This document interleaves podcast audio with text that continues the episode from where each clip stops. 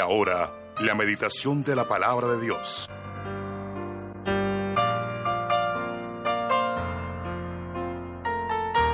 Todo lo que la Biblia enseña es bien importante para nosotros.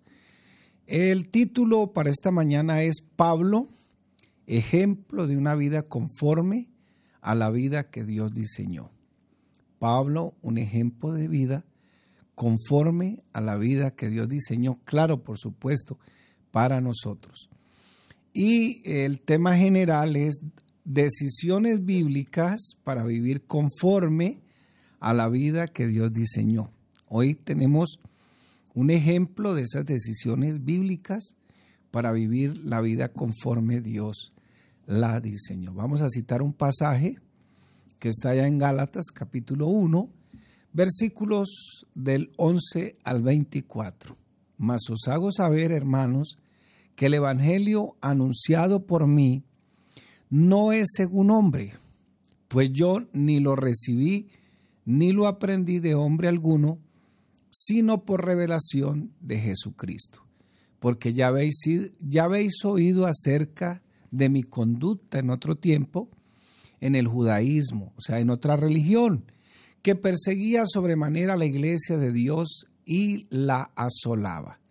Y en el judaísmo aventajaba a muchos, o sea, era muy importante y en su religión, aventajaba a muchos de mis contemporáneos en mi nación, siendo mucho más celoso de las tradiciones de mis padres, pero cuando agradó a Dios, que me apartó desde el vientre de mi madre y me llamó por su gracia, revelar a su Hijo en mí, o sea, el Evangelio en otras palabras, para que yo le predicase entre los gentiles, no consulté enseguida con carne y sangre, ni subí a Jerusalén a los que eran apóstoles antes que yo, sino que fui a Arabia y volví de nuevo a Damasco. Después, pasado tres años, una carrera universitaria prácticamente, subí a Jerusalén para ver a Pedro y permanecí con él 15 días, pero no vi a ninguno otro de los apóstoles, sino a Jacobo, el hermano del Señor.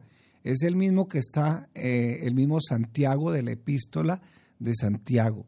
En esto que os escribo, he aquí delante de Dios que no miento. Después fui a las regiones de Siria y de Cilicia, y no era conocido de vista a las iglesias de Judea, que eran en Cristo. Solamente oían decir, aquel que en otro tiempo nos perseguía, ahora predica la fe, o sea, el Evangelio que en otro tiempo asolaba y glorificaban a Dios en mí, o a través de él, dándole gracias a Dios. Por fin, ese Pablo cambió. Esa misma pasión que usaba para perseguir la iglesia, ahora esa misma pasión la usa para predicar el Evangelio. Así que mi hermano, fíjese que para Dios no hay circunstancia mala, no importa seas como seas, como seas, como seas. Dios puede usar todos esos valores, todo ese impulso que tiene, todo ese carácter, pero deja, canalízalo bien y permite que Dios haga la obra poderosamente. Al apóstol Pablo, fíjese que él dice, a mí no me lo reveló ninguno de los apóstoles, y cuando tú lees allá eh, las, demás epístolas de Pablo, te darás cuenta, eh, cuando tú estás leyendo ahí en, en, el libro de los Hechos, que se le apareció a él en persona el Señor. O sea que por eso es que uno habla del apóstol Pablo, porque aparte de que ya se le había aparecido a los demás apóstoles, ahora Pablo, eh, que va de camino a Damasco con con cartas a perseguir las iglesias. Entonces el Señor llega y le da, le da su, su tate quieto, en otras palabras, y él se cae del caballo y ahí es donde el Señor se le aparece personalmente y le revela el Evangelio de Jesucristo. Se bautizó en el nombre de Jesús. Eh, esperó 14 años prácticamente.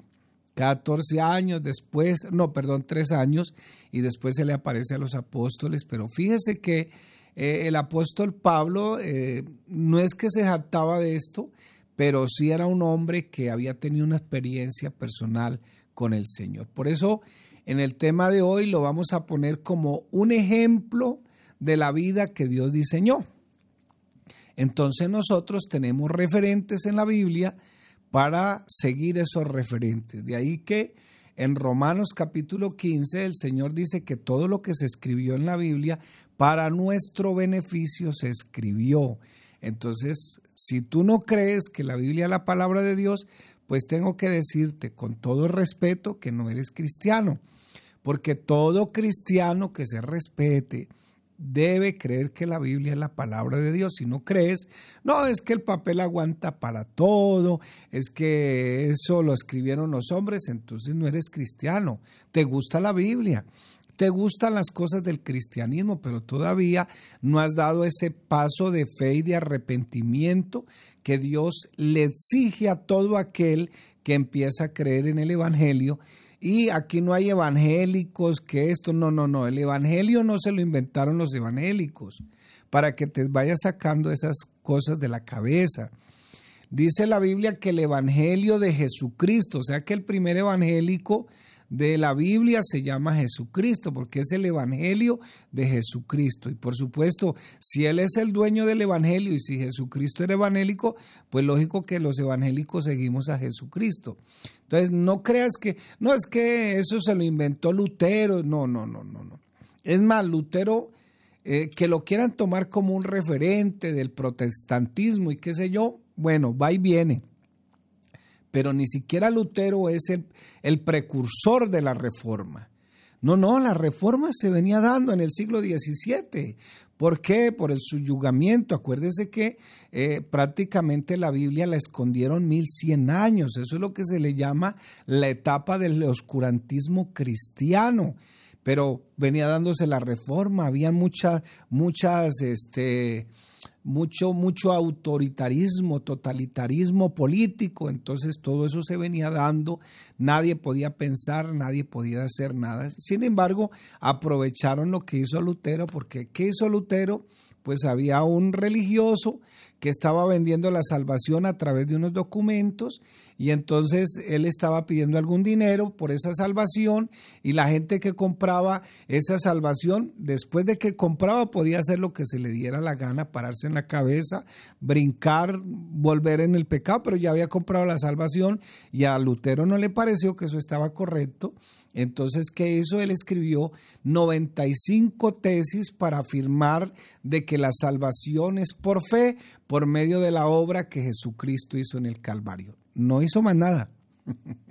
De hecho, se la recomiendo. Como ya tiene más de 100 años, usted las consigue gratis en el Internet y ahí no es un delito. Entonces, búsquela. Entonces, el testimonio de la vida de Pablo, incluido en la Biblia, que está en la Biblia, eh, nos muestra, nos revela su dramática conversión. Además nos muestra que los hijos de Dios pueden vivir una vida transformada totalmente a pesar de su pasado, a pesar de las presiones, a pesar de la filosofía que está de turno, a pesar de este mundo que lo que quiere es que nosotros nos extraviemos y que sigamos a nuestro propio Dios, en este caso nuestro yo personal. Esta es la era del Dios personal, el yo. Lo que importa aquí es el yo que siente, el yo que que, cree que así son las cosas buenas, que se forma su propio Dios a su imagen y semejanza. Entonces, este testimonio del apóstol Pablo nos, nos, es una clara, porque si hablamos del Señor Jesucristo como nuestro referente principal, pues Él es el hombre perfecto y a Él tenemos que imitarlo. Pero ¿qué hizo Pablo? Pablo dijo, sé imitadores de mí como yo lo soy de Cristo. Entonces Pablo, me imagino que Pablo también tenía sus errores, también tenía sus problemas personales. Incluso esta mañana estábamos enseñando acerca del, del, aguijón que él tenía y para qué le puso Dios ese aguijón, para que no se creciera de sobremanera. Entonces, mi hermano, ¿y qué más para tenerlo Dios ahí como cortico, cerquita, de que dependiera más de Dios? Entonces, el apóstol Pablo es un ejemplo vívido de lo que puede hacer Dios en la vida de un ser humano si este ser humano, a pesar de que Pablo no estaba dispuesto, porque él estaba persiguiendo a la iglesia, entonces por eso el Señor le dice, Pablo, ¿por qué me persigues? Y, y estaba persiguiendo a la iglesia. Pero la Biblia muestra que hay una, una, una clara muestra más bien de lo que Dios puede hacer en una persona y poder vivir una vida totalmente transformada a pesar del pasado, no importa qué hayas hecho en el pasado, quién eras en el pasado, a pesar de las presiones de la filosofía, no importa, a pesar de lo que este sistema mundanal quiera presionar, se puede vivir una vida para Dios totalmente transformada. Para que un asesino de cristianos como era Pablo se convierta en uno, de los más grandes líderes de la historia de la iglesia, se necesitó un encuentro con el Dios viviente, pero además ese es perseguidor que ahora es salvo, que ahora es santo, que ahora predica el Evangelio, debe utilizar esas herramientas de gracia que Dios dejó como el poder de su Espíritu Santo, la iglesia, la palabra, eh, el predicador, eh, todo eso disponible para conquistar esa voluntad rebelde, ese yo rebelde. Y razón tenía el Señor cuando dice, el que quiera ser mi discípulo, niéguese a sí mismo, tome su cruz y sígame. Lo más terrible para nosotros es poder doblegar ese yo, ese yo, ponerlo a los pies de Cristo. Es que yo, yo, a toda hora yo, y quieren resaltarse ellos mismos y a toda hora yo, y quieren robarle la gloria porque soy yo, yo. Ni siquiera es Dios el que les da las capacidades para ellos. Qué bueno que dice el salmista, no a nosotros, Señor, sino a tu nombre sea la gloria.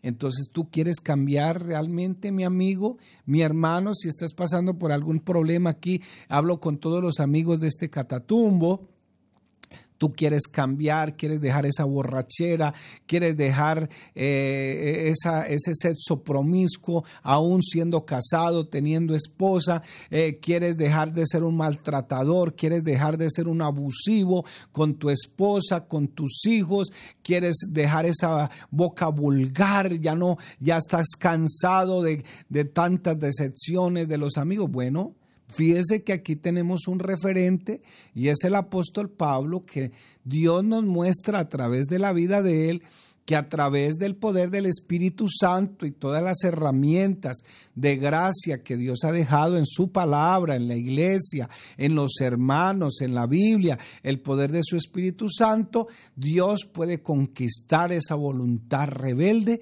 y ponerla a los servicios de Cristo. Entonces, mi amigo, Aquí hay una iglesia para que vengas. Aquí hacemos culto los jueves, los sábados y los domingos de la mañana. Así que estás cordialmente invitado. La violenta conquista de una voluntad rebelde. Cuando Dios conquista el alma de una voluntad rebelde, le entrega inmediatamente la salvación. Eso es automático. Pero solo depende, la salvación solo depende de Cristo, no mía. No, es que le preguntaron a una señora que trabajaba en un geriátrico, ella se vestía muy bonito, se guardó toda la vida, señorita. Usted ya es salva, le preguntaron, dijo, estoy trabajando en eso. No, no, la salvación es algo automático, solamente depende de Dios, no depende de tus obras, no depende si te portas bien, no depende de eso tú después te portas bien y haces las cosas bien porque Dios te ha entregado la salvación. Pero a partir de ese momento se inicia un proceso de conversión. Por eso las personas cuando se bautizan en el nombre de Jesús no cambian inmediatamente porque el bautismo no cambia a nadie, salva, le perdona los pecados a las personas, pero el bautismo no cambia a la gente. Eh, lo que cambia a la persona es el oír la palabra, meterse en esta etapa del nuevo nacimiento, depender del poder de Dios, participar cristianamente de la palabra, del, del culto, apropiarse de la verdad, aplicar esa verdad y, todo eso trae como resultado una transformación. La Biblia lo llama el nuevo nacimiento. Pablo, que era un un, perseguidor de la, de la iglesia, se convirtió a ser el seguidor de Cristo que le salvó, que le perdonó sus pecados. Ese rebelde violento espiritualmente relacionado con el error, se convirtió en un amante de Dios y de sus verdades. Ese currículo de Pablo, de su conversión, era atemorizador. Incluso, aún después de que se convirtió, la gente le tenía miedo, porque, y Pablo, ¿a qué horas, dónde estará el ejército que viene con Pablo? Y traía cartas para llevar a los cristianos y matarlos a piedra, colgarlos, echarle a los leones. Bueno, qué sé yo. La Biblia describe sus acciones con palabras precisas. Hechos capítulo 9, versículo 1, Saulo, respirando aún amenazas y muerte contra los discípulos del Señor, vino al sumo sacerdote. Y lo más terrible era que era a nombre de la religión. A, nombre de la religión se han hecho muchos estragos. Él dice, yo perseguí este camino, o sea, la, iglesia, hasta la muerte, tomando presos, entregando en las cárceles a hombres y mujeres, a niños. Fui a Damasco a traer presos a Jerusalén, los que estaban allí para que fueran castigados. Hechos capítulo 9, versículos 4 al 5. Y cayendo en tierra oyó una voz que decía, Saulo, Saulo, ¿por qué me persigues? Él dijo, ¿quién eres, Señor? Y él, ah, pero sí sabía, sabía inmediatamente tan pronto escuchó la voz, aún en medio de su religión y su violencia, él sabía quién era Dios. Y de pronto lo mismo te está pasando a ti, mi amigo. Y le dijo, yo soy Jesús a quien tú persigues. Dura cosa es lanzarse contra el aguijón, contra los chuzos, en otra palabra, contra la lanza, lanzarse allá. Dice el versículo Hechos 26, 9 y 10, yo ciertamente había creído en mi deber hacer muchas cosas contra el nombre de Jesús de Nazaret, lo cual también hice en Jerusalén. Yo encerré en cárceles a muchos de los santos, habiendo recibido poderes de los principales sacerdotes, y cuando los mataron, yo di mi voto. Él estaba ahí cuando mataron a Esteban. Saulo y su necesaria conversión. La vida de Pablo tenía que cambiar radicalmente. Ningún cristiano genuinamente salvo puede seguir en ese mundo de pecado. Entonces muchos dicen ser cristianos y todavía le jalan al bolega, perdón, al aguardiente. le jalan al aguardiente, a la droga, le jalan a, bueno, al sexo ilícito y dicen ser cristianos, pero ningún cristiano genuinamente salvado puede seguir en ese mundo de pecado. El testimonio de Pablo nos demuestra que Dios no siempre hace transformaciones totales, totales e inmediatas. No, esto es un proceso, poco a poco, sino que exige que utilicemos ese poder que Dios ha dejado en la iglesia y los recursos que Él nos da para que paulatinamente, oiga, valga la palabra, transformados radicalmente. Tenemos que aprender que aunque hayamos sido enemigos de Dios, hayamos sido enemigos de la iglesia, de la Biblia, de la fe, Dios siempre nos da la oportunidad de no solo declararlo a Él como nuestro Dios y Salvador, sino que también sea nuestro Rey y nuestro Señor para honra y gloria de su nombre. ¿Dónde estás ubicado, mi hermano y amigo? En estos días me encontré un señor por ahí y pues yo amigablemente pues lo saludé y le pregunté, ¿tú no has ido al culto? Me dijo, yo no voy a esa vaina. Lo que faltó fue casi que me pegara. No sé quién era. pero nunca me había pasado por acá. Pero esa vez, eh, a ese día sí me pasó. Pero bueno, seguir orando por él para que Dios lo traiga y ojalá lo traiga así como el apóstol Pablo. Y ruego a Dios que ojalá así sea. Entonces, eh, qué bueno que, que, aún en medio de todo podamos leer la Biblia y podamos comprender qué es el cristianismo, qué es lo que Dios tiene para tu vida.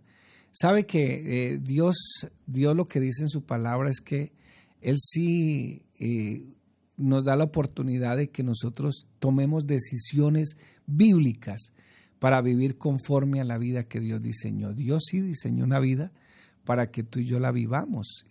Y cuando tú decides, tomas la determinación de escoger a Jesucristo, vas a vivir una vida de contentamiento, de bienaventuranza, eh, de paz. No quiere decir que ahora todo, todo se te va a resolver, de que ya vas a caminar por el aire, de que tu esposa ya automáticamente te va a querer, tu esposo te va a querer, ya no vas a tener problemas. No, no, no, no, no. La vida espiritual y la paz que Dios da no es la ausencia de las dificultades ni de los problemas, no es la ausencia de las enfermedades. Que Dios, si hace milagros, claro que sí hace milagros. Dios hace maravillas en nuestra vida. Entonces mi, mi hermano, mi amigo en esta mañana que me está escuchando a través de toda esta, a través de estas emisoras, a través de las redes digitales, ¿por qué no le dice, Señor, prometo que voy a asumir, voy a tomar la responsabilidad de utilizar todos esos recursos que tú has dejado en la iglesia, como es tu iglesia, tu palabra, el poder del Espíritu Santo, los hermanos, el pastor que está ahí predicando la palabra, de tomar, de utilizar todos esos recursos que tú me has dejado para convertirme en un cristiano totalmente transformado independientemente de la rebeldía, de mis errores, de mi pecado del pasado. Dios te puede hacer una criatura nueva. Los que están en Cristo, nuevas criaturas son. Las cosas viejas pasaron, he aquí todas son hechas nuevas. Así que mi amigo, mi hermano, yo lo invito en esta mañana para que usted tome una decisión sabia. No se deje comer cuento de los amigos. No entres en esa desgracia de que, ay, es que, ¿qué pensarán los amigos? ¿Qué dirán mis amigos? Es que voy a perder todo, todo, todos mis amigos. Y no es así. Vas a ganar el reino de los cielos y ellos, sin duda, podrán seguir haciendo tus amigos. Lo único que es con una gran diferencia de que ahora ellos no van a persuadirme a que yo siga en el pecado. Así que mi hermano, bendiciones en esta mañana para todos. Nelson Daniel, coge esa guitarra y acompáñame en esta serenata. Ven, acércate más, Maroli, acompáñame. Y que Dios nos use.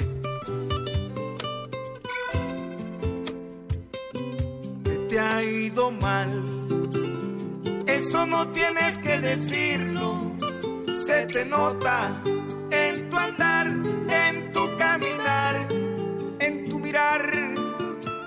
nota que te ha ido muy mal. Tú te alejaste de Cristo pensando que te iría mejor. Cambiaste alegría por el dolor. Cambiaste las rosas por espinas, sangrándote en el alma una herida te vieron y nadie te curó. Aquí hay unos ojos que te miran, invitan, vuelve a mí por favor.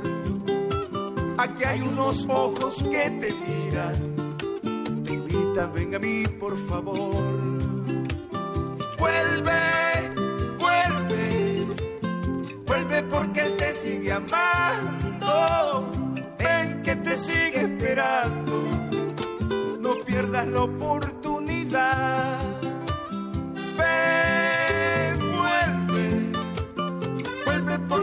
Sigue amando. Ven que te sigue esperando. No pierdas la oportunidad.